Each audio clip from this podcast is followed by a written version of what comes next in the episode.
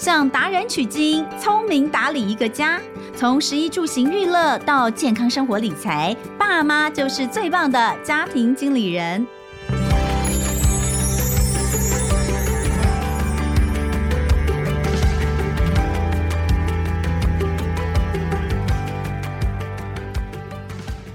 大家好，欢迎收听《亲子天下家庭经理人》，我是主持人萧同文。哇，年假一下子就结束了，呃，刚开工没几天，大家可能还没有这个回过神来哦。那在这里先祝贺大家新的一年开工大吉。那过年前大家还记得吗？我们聊了这个孩子的红包如何处理？哎。你们有没有从今年开始做啊？还是呢又忘记了这件事情？小朋友的红包呢，不管是呃给了他用呢，还是说自己又全部都收起来？这件事情我们之前过年前有讨论过哈，最好是从红包这边我们就开始亲子共管、亲子共同讨论怎么样来使用，从小来培养孩子的理财观念。那当然从红包这里开始是一个小小的点，但是呢这种观念的植入是非常的重要。所以今天呢，我们再次请到在年前跟们一起来讨论红包理财术的马哈老师来跟大家聊聊，如果真的想要从新的一年开始哦，在生活当中让孩子懂得理财这件事情，我们可以怎么做？呃，先请马哈老师跟大家打声招呼。马哈老师，新年快乐啊！新年快乐，大家 新年快乐。今年的红包一样跟孩子是属于共管的状态，对不对？虽然今年比较特别，哎，今年因为孩子现在要学写那个学习历程，高中。了高高一不是吗？高一开始，高一开始，对对对。然后今年他有说，哎，可是他就跟我讲说，这个专案是今年开始，他高二开始。嗯嗯、然后他就跟我讨论说，哎，你觉得我要写什么？嗯、然后我就说，哎，那你要不要用今年的红包，然后做一个专案？理财的专案就是、嗯、呃，因为我们年前有刚刚有快速提一下景气灯号蓝灯投资法，我就说，哎，我们要不要来试验一下蓝灯的理财方式？就是因为蓝灯代表景气很低迷，那在投资上有一有此一说，就是说在低迷的时候，你定期定额的投资指数型的基金 ETF，那你有可能在一年、三年、五年的报酬率会有非常漂亮的数字。然后我就说，那你要不要呃，就用这个做专案？那因为他自己本来我就有从小教他理财的观念，那我就说好吧，那就说好，那今年的红包就由他来规划这东西，但是还是透过他户户头去投资理财这样子。基本上他应该是顶多也是留个一张留下来，其他全部就是。到这个学习专案里面哦，所以应该这样讲，就是过去你们可能比如说，虽然以以前是交给妈妈的部分，妈妈代管的部分，妈妈代操，对不对？呃，到了呃，其实，在高一以后，就是都是一起讨论标的了，不会只有我来帮他操作，嗯、就是他要买什么，他要同意。但这一次比较不一样，是由他来写一个计划一样的东西，对，然后对，对他决定要买什么。哦哎，这个东西可以写到学习历程档案里面哦。他说学校可以让他们自己发挥啊。啊那我是觉得这个对我来讲，我觉得小孩这个是比较实用。嗯、然后我也想看看你到底有学的有没有用哦，就是你学的这。理财观念学了很多之后，你要当上战场的时候，你到底可不可以用运用到？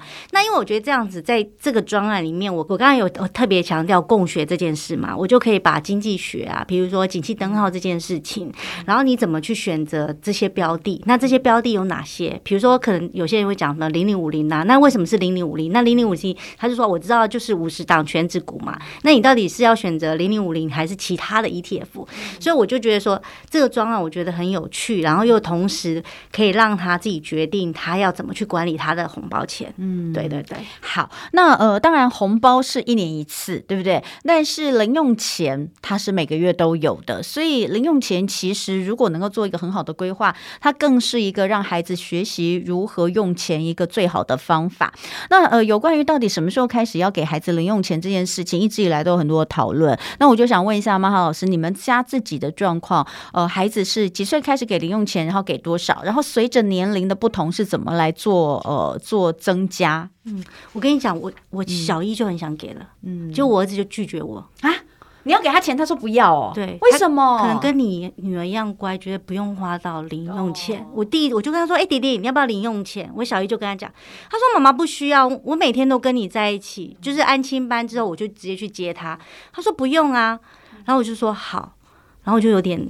失落，然后我想说，我就是要教你怎么管钱了，你怎么不要钱呢？好，到小二再问一次，妈妈不用，哎，因为我其实已经开始想要跟他做的金钱教育了，所以他两次拒绝我之后，一直到小四、小三也不要，到小四之后，他就说他有点主动提醒，他说：“妈妈，我觉得我需要零用钱了。”我说：“为什么？”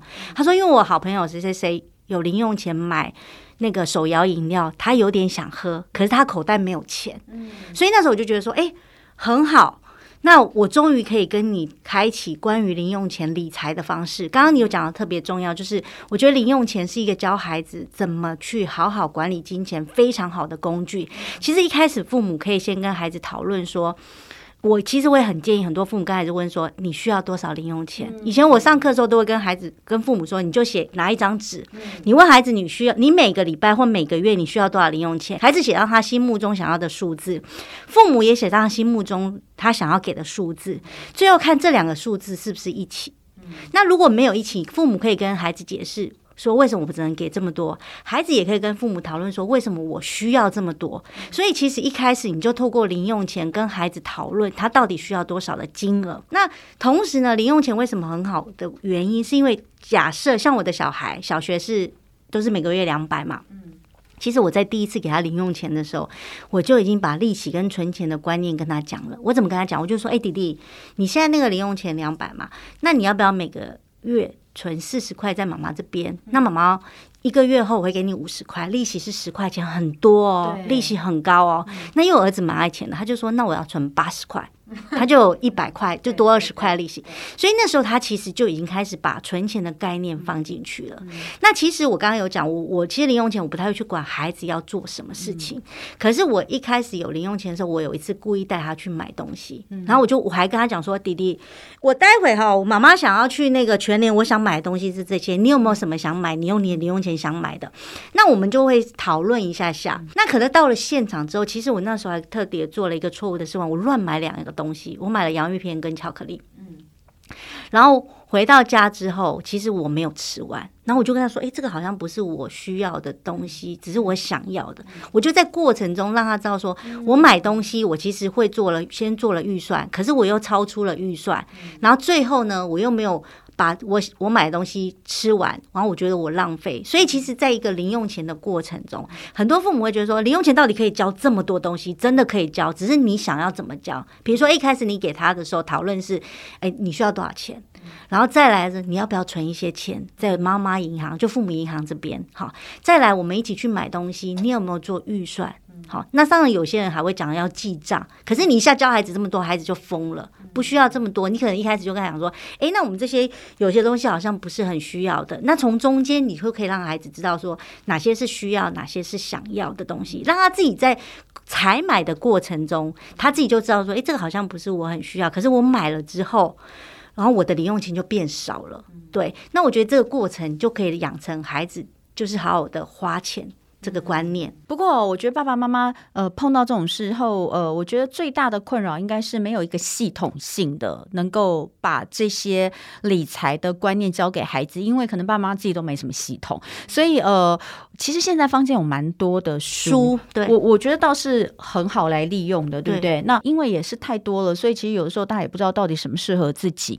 那今天其实曼哈老师有呃在资料里面有我有看到几套书，我都觉得还蛮不错的，好像也跟年龄不。同，因为呃，你说学龄前，你知道我之前有看到说，哎，学龄前开始学金钱观，我都觉得好痛苦哦。拜托，学龄前那个可以要教的事情太多了，还要开始学金钱观，有点痛苦。我觉得好像就是如果有一些比较适合的书籍，真的可以引导的话，我觉得就不错，而不用说爸爸妈妈自己去想一些例子。所以今天老师是不是有一些可以跟我们来做分龄阶段的一些教养的方式，在理财教养方式，还有一些书是可以推荐给大家的？嗯嗯，哎。我其实蛮建议，就是大家很多人会父母会问我说：“哎，老师到底要几岁开始教？”其实我先讲一下，犹太人三岁教了，我五岁嘛。哎，犹太人三岁到底教什么啊？没有，其实犹太人三岁没有没有没有，因为犹太人三岁就开始灌输孩子有关于知识，嗯、然后他觉得理财是属于知识里的一环，嗯、所以他没有分别说这个知识是因为理财我不教你，哦、所以他可能就是比如说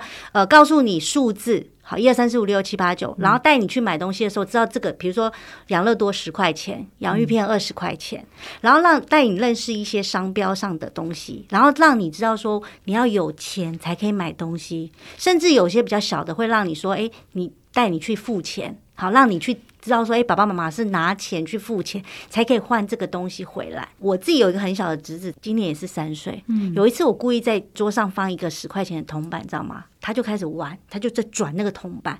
然后我就说：“洋洋，你有钱钱哦。”然后就说：“阿姨，我有一个钱钱。”然后我就问他说：“洋洋，你要这个钱钱干嘛？”他说：“我要钱钱付钱。”其实他其实还不太知道付钱是什么意思，可是他可能有看过父母真的拿钱去付钱，对，所以其实这个状况就是在这个过程中，孩子是不是知道十块钱是钱了？所以其实对犹太来讲，他只告诉你说，这个长的硬币的东西就是钱，那东西要用钱才可以买到，可能认识数字一二三四五。其实像呃，我觉得后来我自己也有。买那一套书，就是小兔子学理财给小朋友。嗯、其实它是比较像是学龄前，就是绘本型的。其实对学龄前，很多父母就说啊，这么小干嘛教孩子理财？其实我觉得学龄前的孩子，你要跟他谈理财，有点像无感教学的概念，就是你让他，比如说你故意转一个钱，让他听到钱的声音，让他摸摸看钱的长相。你就会在过程中让他知道说，他其实你不是在教他，你在跟他玩游戏，然后你在跟他讲故事。比如说小兔里面就会讲到说，胡萝卜是等于他们国家的钱，那你就要告诉他说，因为为什么是胡萝卜是等他们国家的钱？因为你要有钱才可以换到食物，你才可以有温饱这件。但温饱他听不懂，就是说你要有钱才可以买到东西。那中间他其实也谈到了赚钱、存钱、捐钱。的观念，他当然还有花钱，所以我觉得就是透过绘本的方式，我觉得那个绘本对孩子来讲，就是对父母来讲，一定会有些父母觉得说啊，好像很很简单，可对小孩来讲，他觉得很有趣，因为这个年龄的小孩其实他就是很图像性，然后他就很喜欢什么兔子啊，然后大象啦、鲨鱼啊这一种，那你就透过小兔子学理财这件事情，然后跟他讲一点点这个观念，因为他有四本嘛，那你就每次讲一个，然后你可以重复，因为我发现很多小孩。睡前都会听故事，然后从有有一些故事书，他就是一直重复在看的。嗯、你那当然会觉得说啊，不就看很多遍了？可他就要再讲一次，再讲一次。我觉得在学龄前就可以做这件事情，所以学龄前那个小兔子学理财是蛮适合的，我觉得很适合。对，好，所以呃，爸爸妈妈记起来哦。如果你们家的小朋友是学龄前的孩子的话，小兔子学理财有四本嘛，对，对不对？他是用绘本的观念来让孩子懂得呃钱这件事情，我们可以赚。赚了之后，我们可以买。然后呢，我们也可以存，当然我们也可以捐，所以就是这样的一个概念，跟钱相关的概念，可以透过这个呃小兔子学理财的绘本一次学会，我觉得蛮棒的。这个是可以说是孩子第一套的一些这个跟财概念有关的钱，然后钱大概可以做哪些事情，大概有一点点这样的印象就好了，因为他们还很小嘛。嗯，那第二个阶段就是进入到呃小学了，对不对？念书的阶段了。那这一套书其实上次老师有提到，就就是亲子天下出的理财勇者 RPG，这个呃，上次我们其实没有很多的介绍。你说这个其实蛮适合在小学的阶段吗？这个这个、呃，九岁以上可以可以开始玩。对，嗯、那待会我先讲这一套书，然后另外还有一套就是小学很适合，有点像是呃金融百科的概念，嗯、就是理财小达人。嗯、好，那我先讲这个、勇者。理财勇者 RPG, 这一套书哈，嗯嗯、这套书第一个就是它其实，我觉得它最特别的地方在于，它用了很多生活上的场景，嗯，比如说，比如说你你去呃购物的时候，在网络购物，你到底要用什么样的方式去支付？嗯，支付方式有什么？嗯，好，那你就可以让你去选择。我觉得它比较有趣的地方是，它是每一个用闯关的概念。就是有二十四个关卡，它总共是二十四个关卡的概念。它有分那个实体跟电子支付这两个东西，然后也介绍了一些信用卡，好，是什么是信用卡？然后甚至我我里面觉得很特别的，就是它有一些，比如说付费的会员账号，我可以跟我的朋友共享吗？嗯，这件事其实就是很特别的。嗯，那这个东西，那就是孩子可能在他的生活周遭中真的会遇到这些事情。嗯，那他到底要怎么？做决定，嗯，他到底要共享还是不要共享？好，甚至它里面有有一个单元是说，诶，他很想买一个游戏，但是他的钱不够，那他的卡片，可能像类似像悠游卡卡片已经有绑定他父母的信用卡的账号了，就是支付已经做好了。那他到底是要直接就把它花钱付了买下去呢？还是他应该要先跟父母讨论，嗯，那这这两个东西就是会出现在孩子的生活场景之中。那他会告诉你说，你选了之后是什么样的结果？那你可能在里面就会变成哪一样的角色？因为这个就是一个角色扮演，然后他有不同的角色。这一套书就在平常的生活周遭中，可能有二十四道不一样的。呃，我觉得会比较像是理财的小闯关的关卡，然后每个关卡里面呢，就会有一些观念直接支付，你可能是要跟父母讨论的，而且你应该想过，然后你应该要自己存钱买，而不是呃跟父母用直接用父母的卡片去做这件事情。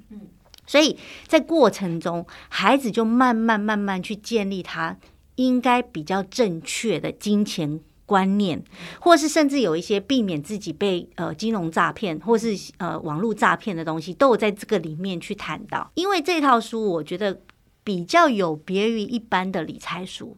因为一般的财商教育的书籍，好，可能跟你讲呃需要跟想要，好，或者是跟你讲说呃汇率，跟你介绍银行，跟你介绍股票，对对对，那可能就告诉你什么是股票，股票涨的是什么样子，对，好好介绍要讲讲行动支付好了，可能介绍行动支付就告诉你说，哎，这个行动支付我们现在常见的行动支付有哪一些？那手机是不是就变成支付的一环？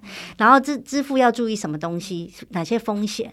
他可能就是用条列式会告诉你，有点像读书这样。那这个是用打 game 的方式，那它其实就蛮像我们以前很喜欢哦，比如说我们小的时候会玩的大富翁，或者是再大一点的什么现金流，那个当然比较比较比较复杂一点，但它其实就是以游戏的方式，对，然后把一些理财的概念带进去，让孩子比较有兴趣，应该就是这样子，对，而且让你去选择，你到底是要 A、B、C，有些就有到有三个答案，有些是 A、B 而已，那它有一定的。这个标准答案吗？其实他没有，他只是会告诉你说，你达到这个东西，你可能在每个、哦、每个分数上是几分，然后你最后加总起来，你是哪、哦、属于哪一样的角色扮演？OK，对，他没有说这个答案一定是。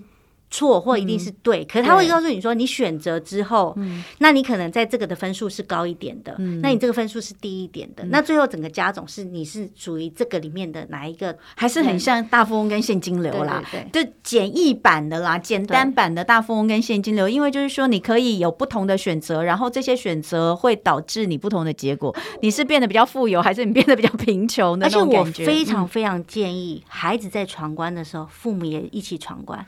就是说，就父母也跟他大家一起玩的意思吗？我为什么是？对啊，就我为什么选 A？嗯，你为什么是选 B？那中间的过程中，你才可以告诉他你选 A 的原因嘛。然后他选 B 可能有哪些地方是没有考虑清楚的，那他才知道说哦，原来选 A 我爸妈是这样子想的，我爸妈是这样子想的。那我选 B 可能这个地方我没有考虑到。那最后，因为他都会有一个。金钱的知识引导，我觉得那个地方就是你可以在一起跟他讨论的，所以我觉得这个也很非常非常适合父母一起带着孩子玩，而且你会觉得 你好像比较贴近了孩子的真实世界啦，不然他会觉得说，每次你他打 game 的时候，比如说传说对决，我也不会嘛，那我也觉得说，我个人就觉得，哎，这样没有什么好玩，可是孩子就说，啊，你不懂我啦，可是透过这个也是一些。就是打 game 的方式，那你就会觉得说，哎，我可以跟你对话一些有关于金钱上面，不管是呃金钱的知识，或是他这边主要是讲呃，虽然是讲那个行动跟实体支付为主，可是他其实也带到一些金钱的观念在里面，你就慢慢跟他沟通一些小观念，这样子。嗯、好，所以这个是呃理财勇者 RPG，刚刚讲九岁以上，其实听起来呃国中。国中也是，也适合嘛？好，再来都可以。还有理财小达人这套书，其实我们常听到哈。对，那理财小达人他又是怎么样的一套书？其实理财小达人，我觉得就是很适合小学以上，就是小一开始。只是他一直可以延伸到，我自己都觉得他可以到高中啦。好，因为理财小达人里面，它其实结合了很多经济学上的东西。好，那其实我们刚刚有讲到分离教学到底要怎么教？分离教学其实。到了国小的时候，其实我们的教育部都有一零八的金融素养课纲上已经有了。好，那其实，在国小的时候，其实他已经教了一到四年级就教你金钱管理。所谓金钱管理呢，可能包括认识金钱需要跟想要，然后你怎么知道呃哪些是呃哪些钱要怎么，比如说怎么赚钱，怎么花钱。好，你可能也。知道一点点的投资理财的工具，一点点，没有很多。好，那到了呃五六年级之后，可能会带一点点经济学的东西。那国中就真的很多经济学，因为国中平时都已经考到什么供需理论啊、机会成本啦、啊。好，GDP 其实国中有考，嗯，好，所以其实这一套书它其实就贯穿从国小到。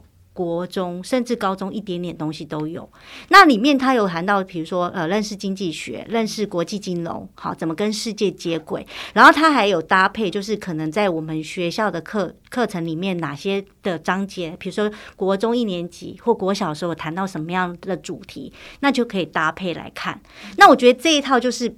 算是比较完整去建立孩子有关于金钱的知识跟经济学的一套书，所以他可能可以在高一点的年龄吗？没有，说小学一年级国小就可以开始了，因为它里面会谈到很没有，它也有很简单的，嗯、它有很简单的，也有很难的，嗯、所以你可能就是说，哎、欸，国小的课纲里面如果有谈到这件事情，比如说谈到零用钱这件事，关于钱的货币的来源和货币的历史，好，然后换汇一点点。好，认识不同国家的货币，那这里面它里面可能也会谈到跟汇率跟货币相关的东西，我就觉得这可以搭配的使用。而且刚刚你有谈到，就是说系统性的东西，大家会觉得很很难找到。对，那这一套书我觉得算是蛮完整的系统性的书籍，搞不好爸妈可以自己先读一下，就是共读啊，我也很建议共读啊。其实我觉得每一次在读的过程中，其实爸妈的。理财知识真的会增加很多，对对对，很多很多。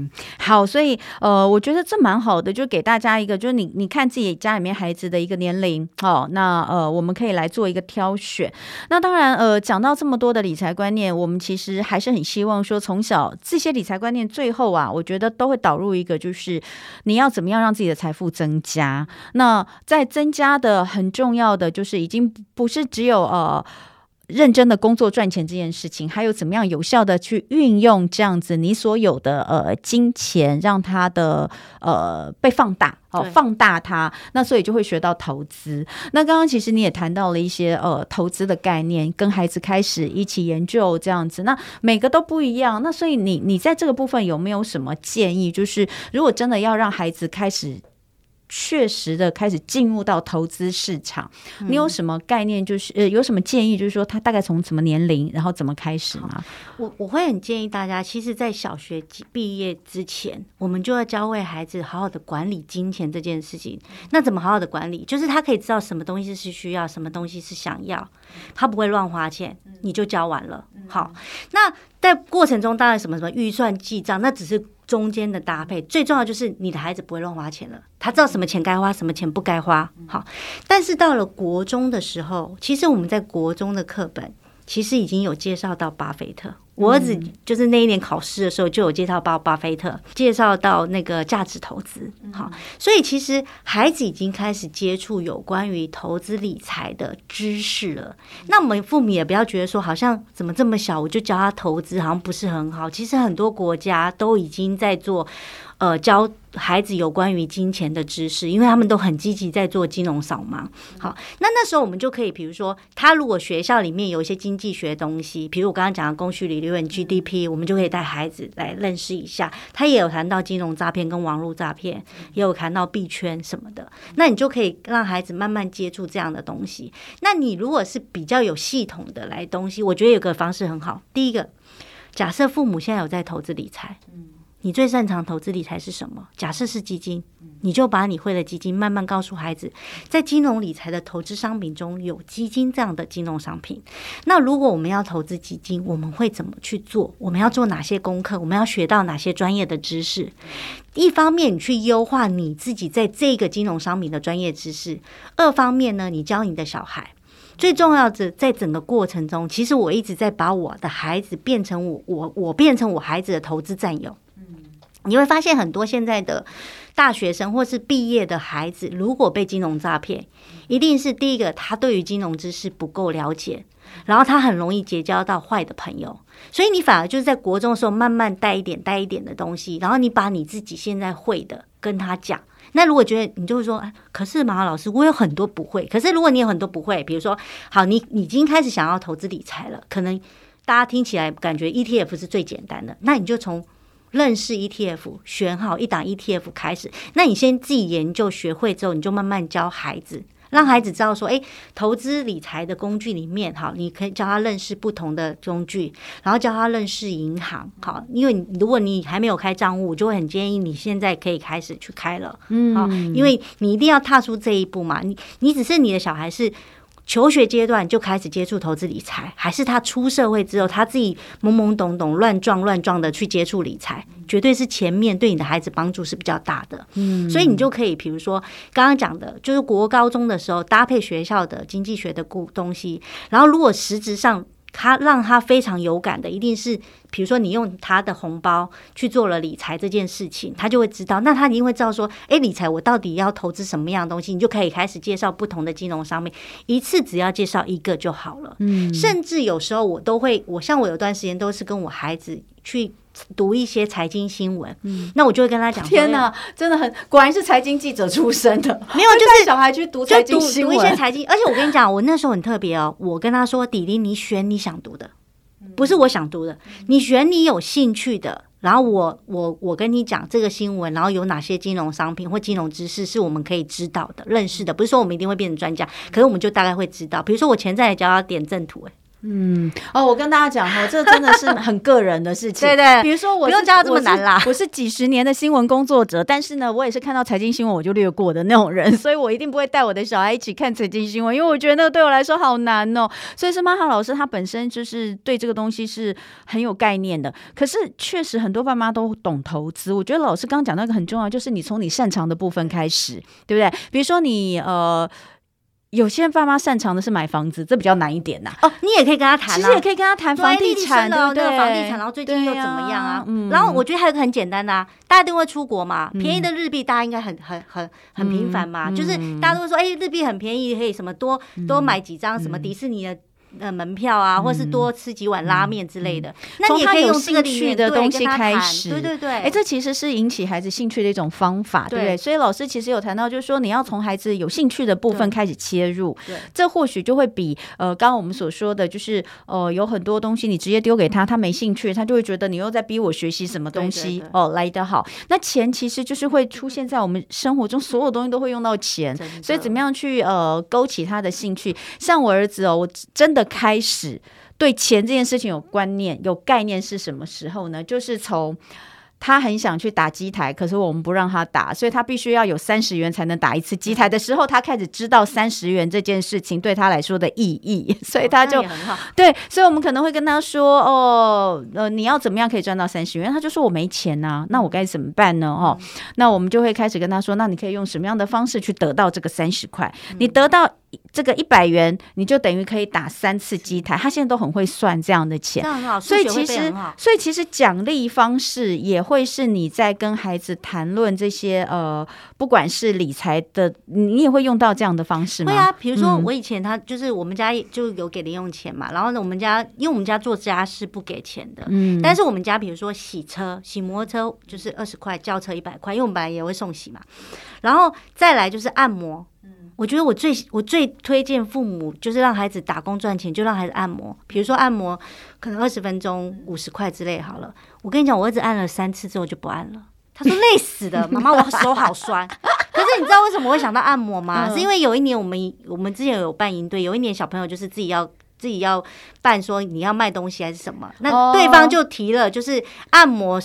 二十分钟五十，没有他，他是五分钟，因为他没有那么长时间，五分钟好像二十块。对，结果他按了四个还是五个人之后，他跟我说：“老师，我不要，我要收掉这个这个这个项目，营业项目我要撤掉。”太累了，我后来就发现说：“哎，这个很好。”可是你知道吗？这个过程中，其实让孩子知道赚钱是辛苦的，不容易。对，啊，不然他们就觉得说，好像我没有钱就跟爸爸妈妈要，或跟阿公阿妈要，好像钱是很容易从天上掉下来，嗯、没有天上掉下来这些。可是我后来发现，就是这件事之后，让孩子知道说，哎，钱不好赚。嗯，那他就会觉得说，哎，当他花钱的时候，就会想一下。所以我一直很标榜就是按摩，我现在都主动都说，哎，弟弟你要不要按摩一下？我可以把金额提高。他都说我不要。嗯，他就说他不要，太累。对，对，所以呃，就是可以去想一些方法，然后当然是适合自己家里情境的。我觉得这会让呃理财这件事情变得比较有趣哦，因为他本来理财本来就是生活，可是我觉得我们过去可能呃爸爸妈妈如果把孩子都照顾的很好。然后呢，像我们过去，其实我我不知道其他人，但是我好像从小我爸妈真的都没有教我理财。一个可能是呃，爸爸妈妈本来就不善于在过去不善于运用投资这件事情来理财，过去都会觉得就是认真的读书，读书找个好工作，然后赚钱到退休。呃，以前都是这样的路，但是显然的，现在在这个世代是不合适的。那还有另外一个，就是爸爸妈妈其实把孩子保护得很好的状态之下，会说你就好好念书，其他你都不用管哦。可是我觉得这个是有问题的，因为到他毕业之后才开始学习这个，真的是浪费了前面二十几年的大好时间不说，他可能已经有一些观念是比较难在后面再去再去学习的。那这个对他的。此生影响甚巨哦，我觉得这个东西真的是必须要来考虑。所以呃，从从现在的一个新的世代来看，理财绝对是从小就应该要开始做。对啊，所以我常常都跟大家讲说，我们要当新一代的父母啊。就新一代父母真的是要从小建立孩子的一些观念。我觉得新一代的父母，因为我们自己我不知道，因为有一些可能真的爸爸妈妈有教给他。你知道，我真的发现我有一些朋友，如果他们是家里面是从商的啊，真的对金钱比较有概念呢。对，像我的自己的父母亲，我妈妈是家庭主妇，我爸爸是教师。哎，你知道，我们就是那种苦干实干，赚钱多少就存起来的那种。我、哦、我跟你讲，真的有很大的差异。所以，那当然你会说，哎，这样子你是不是风险也比较小？好像是，因为比如说像我看我从商的朋友，他们确实有可能呃会比较有冒险犯难的精神。当然，可能赚得多，但也有可能赔得多。但是，呃，我觉得。它毕竟是一个观念的带入，我觉得是必须要来学习的做法。我们可以再讲，但是观念一定要学习。所以今天哦，非常谢谢马哈老师跟我们聊非常多。那呃，这个理财其实是连我们自己都要做，至少我都觉得我要，因为我在小的时候我没有很有这个概念，然后出社会之后可能就是一直很努力的赚钱，也没有去想说我要好好怎么来运用这些投资。现在开始会想投资的原因，是因为我们会想要退休。哎，退休之前我我我。是不是要用投资的方式去为我攒退休金？那在这个时候，是不是干脆跟孩子一起来学习理财？我觉得这很棒。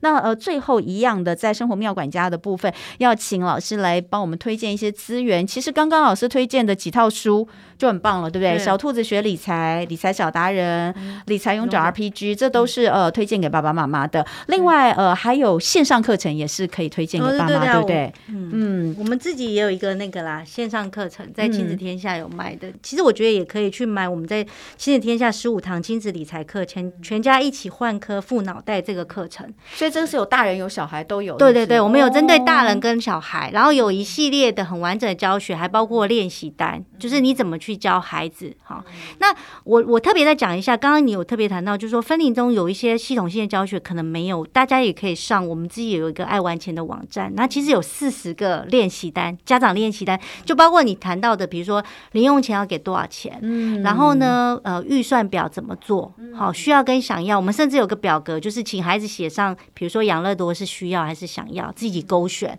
啊，铅笔是需要还是想要。水是需要还是想要？玩具是需要还是想要？所以那里就会有一些东西，而且是免费的，那大家就可以自己去下载想要的。我们甚至想要教孩子的，我们甚至单利复利都有在里面。哎，老师，你再说一次那个就是爱玩钱网站，就打爱玩钱，爱玩钱就爱对爱英文的爱爱玩钱，英文的爱对对爱玩钱就是我的意思对对对爱玩钱对那个网站它有一个父母。的练习单专区，那你就可以去下载。你觉得你想要谈跟孩子教的一些金钱知识啊？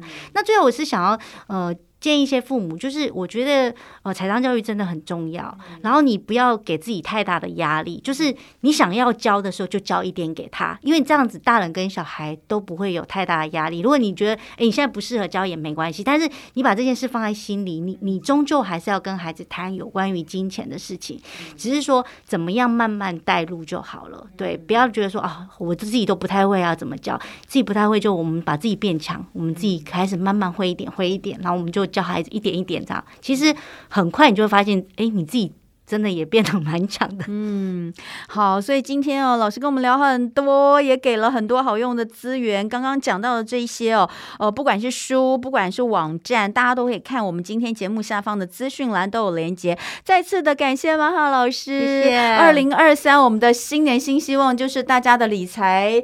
呃，投报率都能够越来越好，一定会，一定会，已经在低点了，已经在相对低点了，各位，好，大家一起加油，谢谢老师哦。谢谢，那也谢谢大家今天收听我们家庭经理人，我是童文，亲子天下 Podcast，周一到周六谈教育聊生活，开启美好新关系，欢迎订阅收听。Apple Podcast 跟 Spotify，也给我们五星赞一下，欢迎大家在许愿池给我们回馈，那我们就下次见喽，拜拜，拜。